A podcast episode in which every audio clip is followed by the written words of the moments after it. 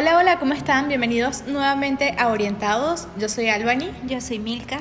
Y hoy vamos a hablarles sobre un tema que a nosotras nos parece súper interesante y es sobre la autoestima. Qué palabra tan sonada y tan poco valorada, ¿cierto?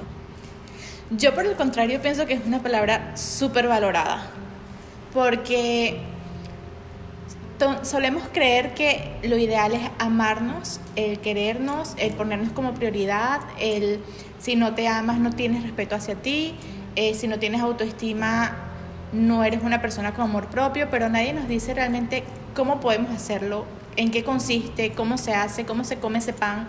Nadie nos, nadie nos da información sobre eso, sino que nos ponen como un peso encima de decir, tienes que tener autoestima alta, sí o sí, para ser una persona que realmente pueda cumplir con sus expectativas y tenga valor como persona. Me encanta, o sea que tiene que ver mucho con el aspecto de amarnos, pero amarnos desde dónde, ¿no? El saber precisamente eh, identificar y reconocer quiénes somos para poder solidificar nuestras bases en todo lo que es la parte de la seguridad y nuestra autoestima, porque esto va muy de la mano con las creencias. Y sí, ciertamente como bien se había comentado de que la autoestima tiene mucho que ver con el autoconcepto y la autoaceptación. Ahora, sin embargo, también va muy ligada eh, a todo lo que tiene que ver con las opiniones, creencias, pensamientos de los demás hacia nosotros y cómo nosotros dejamos que eso de alguna forma influya en nosotros. Entonces, ¿cómo empezar a trabajar desde allí y manejar nuestra autoestima para que se mantenga sólida y constante de no verse vulnerable ante las situaciones o pensamientos de los demás o hechos de los demás? Total. Total, es que siento que a veces, siento que últimamente hemos como que repetido esta palabra, repetido, repetido, y no le hemos dado realmente esa individualidad que debe tener, porque quizás lo que para mí me hace sentir bien y me hace sentir valorada y no tiene que ser lo mismo que te hace sentir valorado a ti. Entonces es, trabajar nuestro autoconocimiento y decir, wow, yo me siento valiosa por esto, por esto y esto, yo tengo, yo tengo esto, estas cualidades, Em, y trabajar también nuestro autoconcepto, saber qué es lo que esa imagen que nosotros tenemos de nosotros mismos y qué valoración le damos a esa imagen que nosotros le, nos dimos de eso que nosotros pensamos que somos como personas, porque eso va a trabajar mucho en nuestra autoestima y entender que nuestros pensamientos marcan una diferencia muy grande en ella. Si nosotros vamos constantemente diciéndonos no puedo, no soy capaz, no soy valioso, no soy suficiente, nuestra mente va a creer eso. Y una mente que cree eso es una mente que difícilmente va a tener alta autoestima. Entonces sí es importante que nos hagamos conscientes primero que todo es de cuál es ese mensaje que yo mantengo constantemente en mi cabeza y de cómo me hablo día a día porque eso va a influir muchísimo. Después que yo entiendo cómo me hablo a mí, puedo entender cómo reacciono ante cómo otra persona me habla a mí o qué, otra imagen, o qué imagen tiene la otra persona de mí y cómo eso influye en lo que yo pienso sobre mí. Ok, o sea que esto tiene muchísimo que ver con nuestro diálogo interno. ¿Cómo y de qué manera es nuestro diálogo? ¿Qué tipo de frases y palabras utilizamos? Si es negativas o positivos, desde que si soy capaz o no soy capaz, de puedo lograr esto no puedo lograr esto, si fracasé o lo puedo hacer mejor en otra oportunidad, desde qué óptica nosotros nos hablamos. Y esto influye mucho y esto también tiene muchísimo que ver también en la forma en cómo nosotros hemos sido formados desde pequeños, de cómo nuestros padres, nuestros más allegados, que han sido nuestro pilar, nos han reforzado ese, esa base en la autoestima, porque en base a eso nosotros nos hemos venido desarrollando y hemos venido creciendo más lo que viene siendo la parte social, lo que viene siendo nuestros compañeros, lo que viene siendo la escuela, lo que viene siendo todo ese, entorno que va influyendo en nuestras creencias y en nuestra autoestima, en nuestra autoimagen, en lo que realmente consideramos que somos.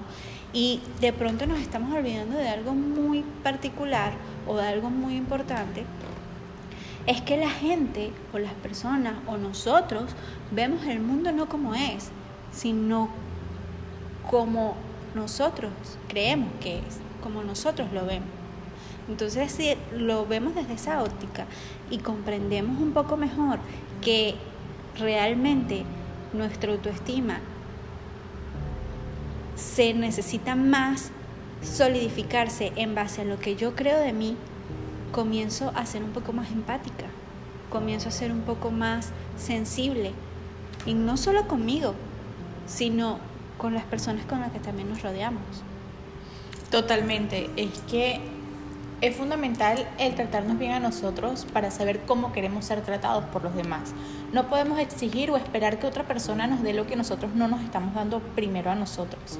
Y dijiste una cosa que me gustó, o sea, que pienso que es muy importante, porque sin duda sí somos, nosotros somos la suma de nuestra esencia de, y de lo que nos rodea, de esa educación que nos dan nuestros padres, de nuestros mejores amigos, de nuestros maestros y de esas circunstancias que nos pone la vida, eso es lo que nos va forjando y nos va haciendo un todo como persona. Entonces, y por eso es tan importante también ver cuáles son nuestras reacciones ante esas circunstancias que nos pone, nos pone la vida para poder determinar cómo forjar nuestra autoestima, porque si nosotros vamos pensando por la vida de que todo todo está mal, que todo lo malo nos pasa a nosotros, indirectamente estamos como que diciendo que nosotros no, nos merecemos nada, nada positivo. Y el lenguaje que nosotros em, mantenemos también en nuestra cotidianidad también influye mucho en lo que nos pasa. No es como, como una verdad absoluta, pero lo que nosotros visualizamos indudablemente se expande. Totalmente. Me encanta porque precisamente parte de este proceso de manejar nuestra autoestima es estar consciente que todas las cosas que nos suceden, nos suceden porque nos tocó. Nos tocó y no es lo que nos pasa, es lo que hacemos con lo que nos pasa. Entonces, sencillamente, si nosotros decidimos quedarnos en, en la situación y no en la solución, entonces ahí es donde nosotros vamos a empezar a limitarnos. No vamos a, no vamos a reconocernos, no vamos a saber realmente de qué estamos hechos, no nos damos la oportunidad, porque entonces estamos siendo efecto y no causa, porque nos estamos dejando llevar por la situación, por los comentarios que puedan decir los demás, por la aprobación de los demás, por las situaciones que nos se nos puedan estar presentando, pero ¿en qué momento me hago partícipe o protagonista de la situación que nos está pasando, en qué momento me hago responsable. Entonces aquí también comienza un reforzamiento de autoestima, aquí es donde viene realmente el reforzamiento de nuestras bases, de nuestra seguridad y de qué realmente estamos hechos, como ya lo había mencionado anteriormente, para poder salir adelante de esas situaciones. Porque ciertamente la vida la vida nos va a tocar momentos incómodos y momentos agradables, pero ¿qué vamos a hacer con los momentos no agradables, con los momentos incómodos?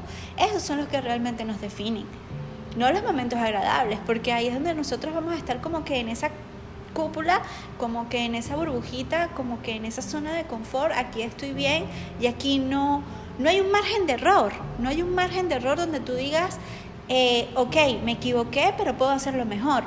Entonces ahí tú comienzas como a, conocer tus límites, pero desde lo que tú eres, a conocer realmente de qué, en qué eres bueno, en qué no eres tan bueno, y eso también está bien, el reconocer que no somos perfectos o que tenemos que ser perfectos para, sino que sencillamente aceptar que son situaciones que nos pueden pasar, en las situaciones en las que nosotros vinimos, con lo que nosotros contamos, y eso también es parte de ser nosotros y eso también está bien.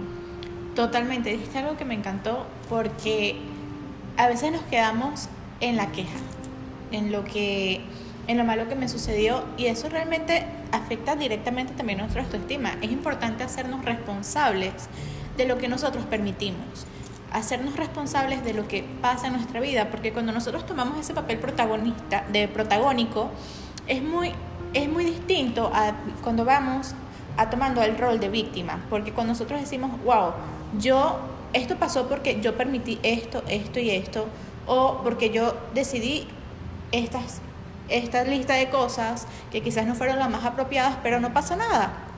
Yo me llevo de esto el aprendizaje para otra oportunidad que se me presente similar, yo ya voy a saber cómo actuar o qué esperar.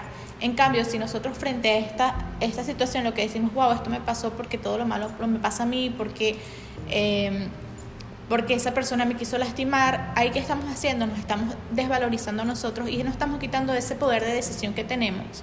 Y obviamente nos vamos sintiendo poco confiados de nosotros y cuando nosotros vamos perdiendo esa autoconfianza, indudablemente también estamos afectando nuestra autoestima, porque la autoestima es como un todo, es como es ese valor que nosotros nos damos que nos genera confianza, respeto y amor propio. Entonces cada cosita que nosotros vamos haciendo va a ir influyendo en ella. Por eso es que yo pienso que es súper importante empezar por hacernos responsables y conscientes de las decisiones que tomamos e incluso de las que decidimos no tomar, porque cuando decidimos no tomar una decisión y esperar a ver qué pasa con la vida, estamos decidiendo también. Eso es algo que va a suceder sí o sí. Wow hacernos responsable y sobre todo también ver la parte si comenzamos a dejar de juzgar.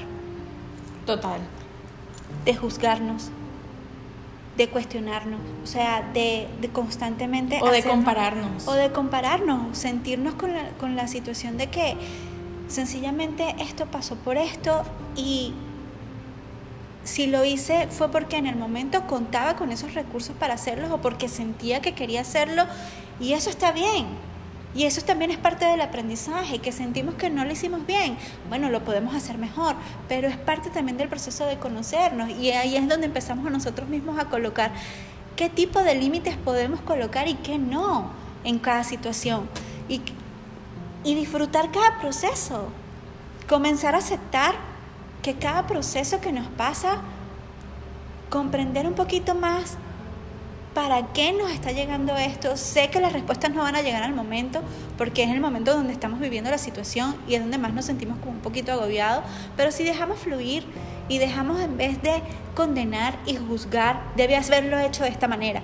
Es que yo la puse, yo debe haberlo manejado de esta manera, es que no debe haberle dicho esto. Es que yo debía haber, no debía haber hecho. Entonces, cuando nos comenzamos a cuestionar, cuando nos comenzamos a, a condenar, cuando nos comenzamos a juzgar, ya nos estamos haciendo presos, ya nos estamos haciendo,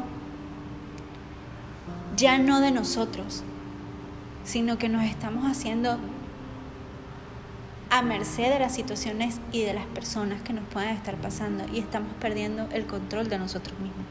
Y ahí comenzamos a perder nuestra autoestima o nuestro concepto de quiénes somos.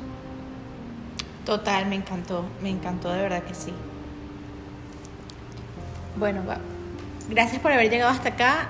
Muchas gracias por escucharnos y nos vemos en el, en el próximo episodio de Orientados. Un abrazo.